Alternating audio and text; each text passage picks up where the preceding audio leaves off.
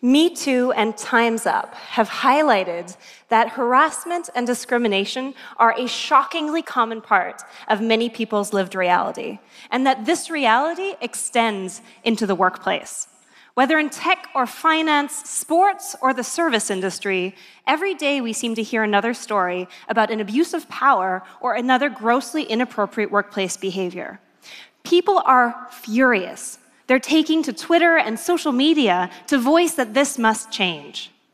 But it's time to move beyond the hashtag. It's time for us to report harassment and discrimination to those who can fix this mess. And it's time for us to talk about harassment in a more inclusive way, not just about sexual harassment, but to encourage people to come forward about harassment and discrimination based on other characteristics, such as age, disability, or ethnicity. Because only together can we fix the underlying causes and consequences of harassment. You see, most of us will at some point in our lives experience workplace harassment or discrimination.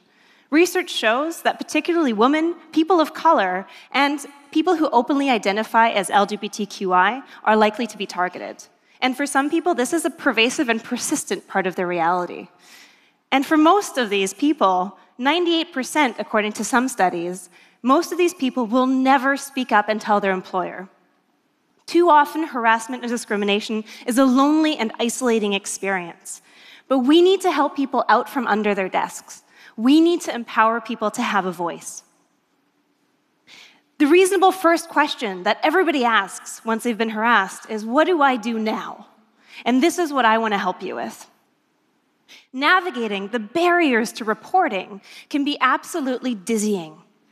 How can we speak up in a society that too often discredits or diminishes our experiences? How can we speak up in a society that is likely to be retribu retributive towards us? How can we deal with the silencing that goes on all around us? Making matters worse, often our memories are the only evidence we have of what happened. Now, here's where I can come in. I'm a memory scientist, and I specialize in how we remember important emotional events. I've particularly focused on how the memory interview process can severely impact the evidentiary quality of reports that we produce.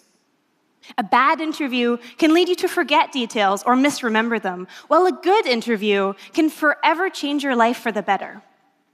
After looking at lab reports and working, studying this issue, both in the courtroom and in research settings, I've dissected all the different things that can go wrong with our memories that can really threaten your case. And now I'm turning my attention to helping people tackle recording and reporting of workplace harassment and discrimination.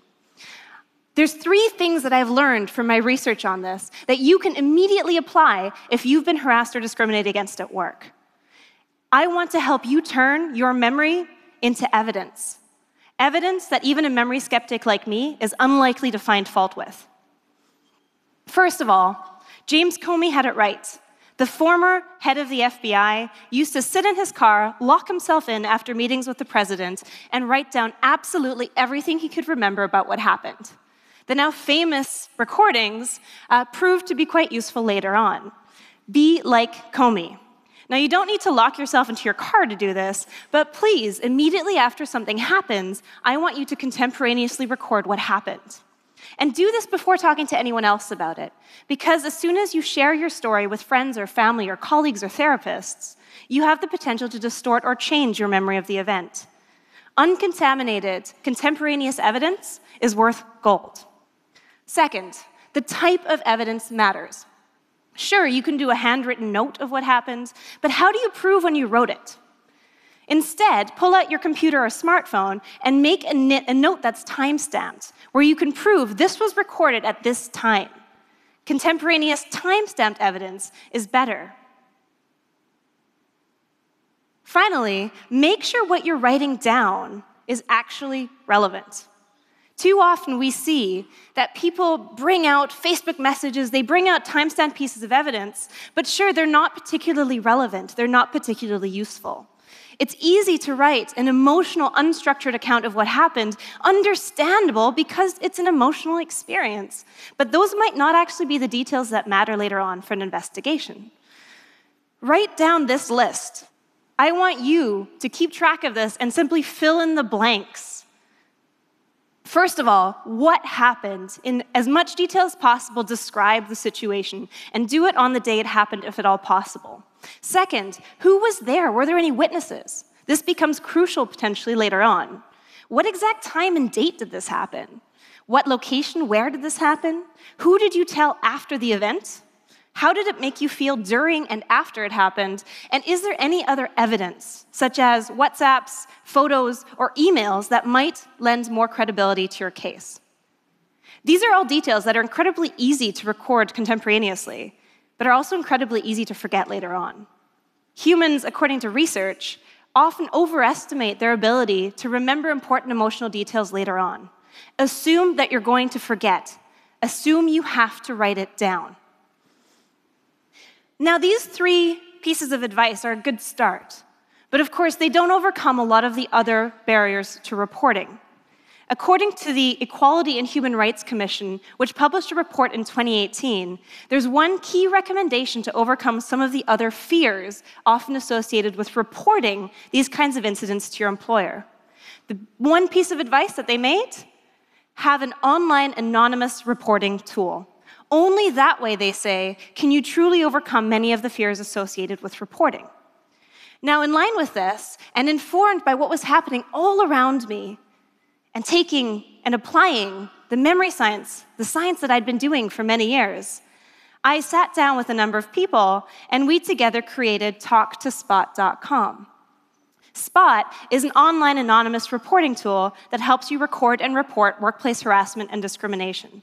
It allows you to do it anonymously, it allows you to do it for free, and it's completely evidence based. You don't have to talk to a person, there's no fear of judgment, and you can do it whenever and wherever you need. Now you have the power to walk through an evidence based memory interview. Now, this is called a cognitive interview. This is the same technique that police use when they're doing their job properly. So, best case scenarios, people who are being asked about important emotional events are being asked in line with the cognitive interview. Now, this walks you through all the relevant information so that at the end, after you've talked to the bot, which is an automatic messaging system, uh, after you've talked to the bot, it generates a PDF record that's timestamped and securely signed that you can keep for yourself as evidence in case you want to share it later, or you can submit it to your employer right away. And in line with recommendations, you can submit it to your employer anonymously. But a reporting tool is only as useful as the audience that's listening. So if your employer is truly committed to change, we've decided to also offer them the tool to respond. So if organizations work with us and are truly committed to doing something about workplace harassment and discrimination, they're also able to respond to you even if you've chosen to stay anonymously. We think it's important that you can work together with your employer to tackle this issue. We think that everybody wins when we bring light into this dark issue. Whether it happens to you or to someone you know, recording and reporting what happened can really improve how we talk about these issues. And if you're an organization, this is a call to give your employees access to better and more effective reporting mechanisms. We know that the current methods that are used in most, organ most organizations don't work effectively. It's time to change that if you're committed to inclusion and diversity. It's time for us to celebrate our diversity. It's time for us to give a voice to those who have for too long been denied one. It's time for us to celebrate those who come forward, even if they feel they need to stay anonymous, to stay masked, to do so. It's time for a reporting revolution. Thank you.